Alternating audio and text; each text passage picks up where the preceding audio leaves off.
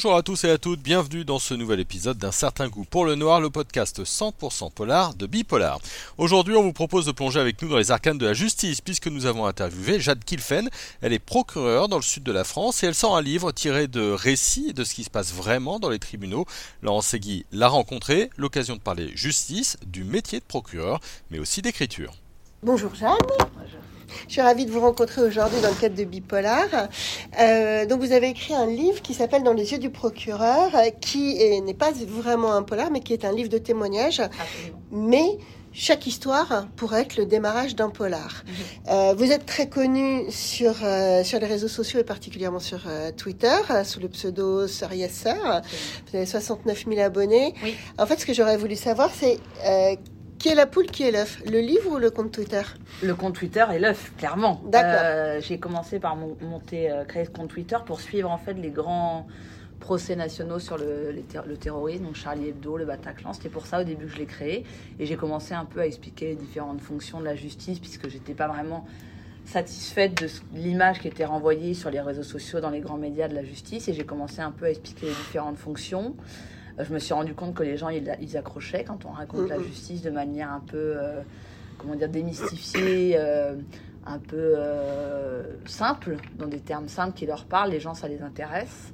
Et donc après, j'ai commencé à dériver sur des, des anecdotes d'audience. Et euh, c'est à ce moment-là que j'ai été contactée par les éditeurs. C'est pas au départ, c'était pas le projet de faire le livre. C'était pas le projet. Ok. Parce que je me suis demandé effectivement si c'était un moyen euh, d'intéresser des éditeurs ou si c'était vraiment. Euh, pas du tout. Et vous avez été contactée par plusieurs éditeurs? Absolument. J'ai été contactée par plusieurs maisons d'édition, dont certaines étaient freinées par le fait que j'écrivais sous pseudo. Mhm. Et Hugo m'a fait confiance malgré cet obstacle-là dans, dans, dans, la vente du livre. En fait. Ok.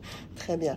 Et quand vous, quand vous écriviez vos histoires, euh, vous n'aviez pas conscience que vous aviez un style euh, Pas du tout.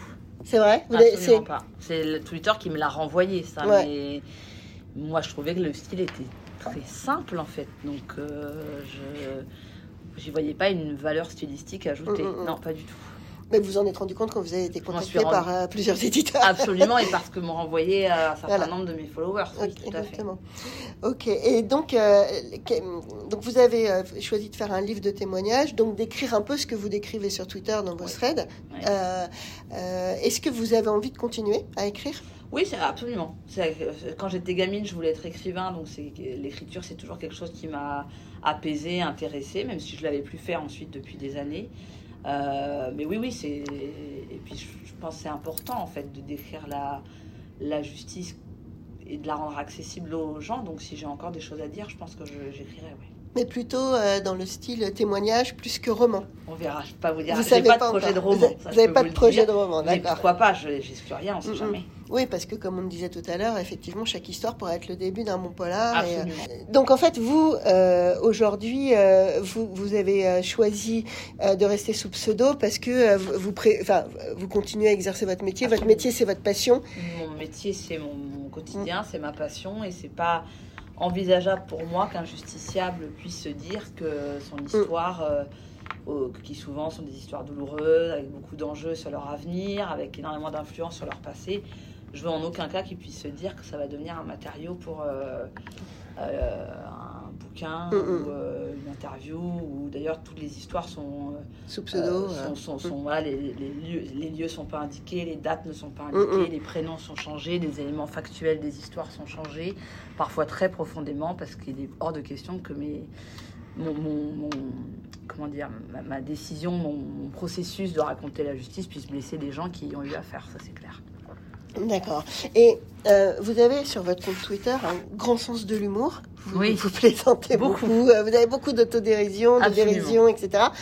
Euh, c'est pas, c'est pas difficile. Est-ce que c'est un moyen de défense par rapport à ce que vous vivez au quotidien? Parce que les histoires sont extrêmement difficiles. C'est une armure, le rire. C'est une armure. Bien sûr. Voilà, et vous vous sentez touché par les histoires. on se demande, en fait, quand on vous suit sur les comptes Twitter, et même quand on lit le livre, mais quand on lit le livre, en fait, si on, vous suit pas sur Twitter, on vous connaît pas, entre non, bien sûr. Voilà. Mm. Donc, mais quand on vous suit euh, sur Twitter, euh, les pâtés ah, bien sûr. C'est encore un rebondissement parfaitement inattendu de mon aventure sur Twitter.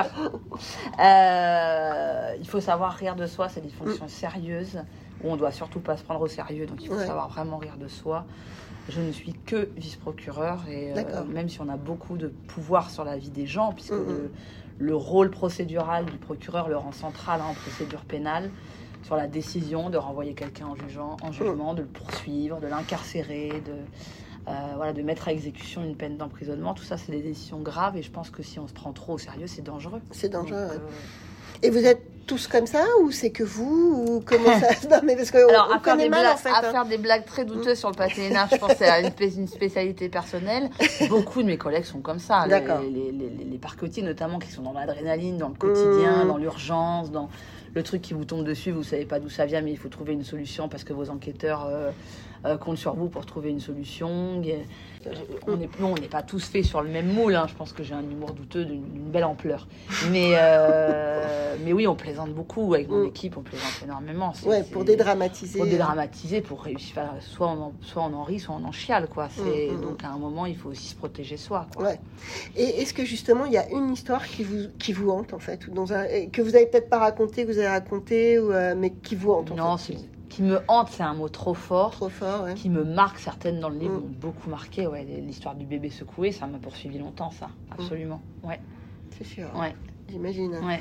Et euh, il n'y a pas de, il a, a pas d'histoire où euh, vous, que vous n'arrivez pas à raconter. Ju- Jusqu'à Non. maintenant, vous avez pu raconter en fait. euh, Est-ce que ça fait un peu office le fait d'en parler? Est-ce que ça fait un peu office aussi de thérapie de, de pouvoir Non, poser? on- non, non, on me pose souvent la question là-dessus. Non, euh, mon travail, c'est pas une souffrance, donc j'ai pas besoin d'un exutoire pour euh, Mmh. exorciser des espèces de démons euh, ou pour euh, transférer sur autrui ce que j'arrive pas à gérer moi-même. C'est pas comme ça. C'était vraiment le, la volonté de le rendre compréhensible et intelligible pour les autres. Mais non, ça fait pas fonction de thérapie parce que j'en suis, parce que j'en ai pas besoin. D'accord. Voilà. Vous avez l'air assez solide. euh, Je, solide, je sais pas, mais ça va. Je suis plutôt bien dans mes baskets. Voilà. Voilà j'ai, j'ai pas besoin de mon entourage, euh, de gens connus ou inconnus qui me liraient pour euh, prendre une part de mes vieux démons. Non, ça n'existe pas ça. D'accord.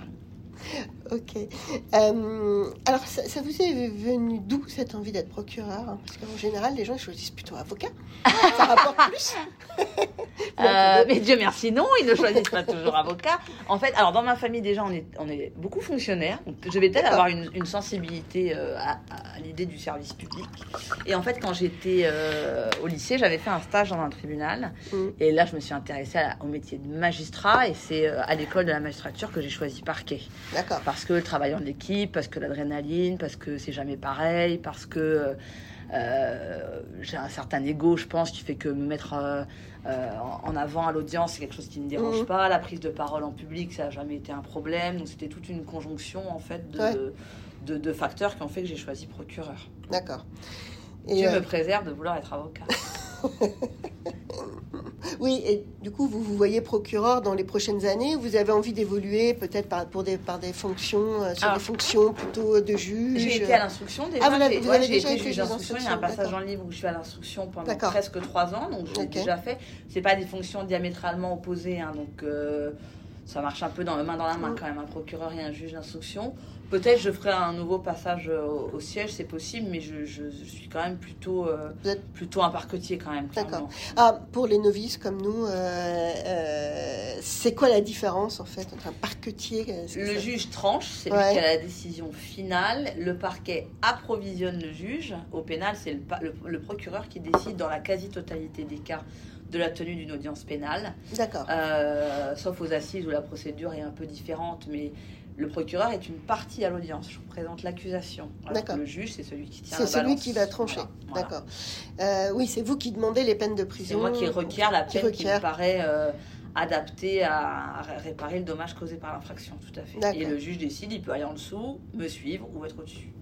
Et euh, au, au niveau du, du choix des affaires, fa- c'est les affaires familiales. euh, C'est les- notre- le contentieux familial, ouais, les violences conjugales et les mineurs. D'accord. Dans ma carrière. Et ça, c'est un vrai choix ou vous êtes arrivé là comme par hasard, euh, au gré des Alors, expériences Euh, ce contentieux-là n'est pas souvent choisi parce que c'est pas un contentieux qualifié de noble, parce que c'est un peu un crève-cœur et qu'on a un peu l'impression de vider l'océan avec une petite cuillère. Donc j'y suis arrivée parce que j'étais jeune substitut et que souvent quand on est jeune substitut, on, ben, on prend ce que les copains ils veulent pas prendre. Et après j'y suis restée par choix. Parce que Par les choix. violences conjugales, euh, ça me tient beaucoup à cœur et que moi les mineurs, j'ai toujours été à l'aise dans la matière. D'accord. Et vous avez l'impression parfois de, de sauver des gens? Non. Non, jamais? J'ai avez- l'impression parfois de réussir à retarder leur naufrage, ce qui n'est pas si mal. D'accord. Ouais, ce qui est déjà pas si mal, effectivement. Ok, bah écoutez, super. Bah, merci beaucoup.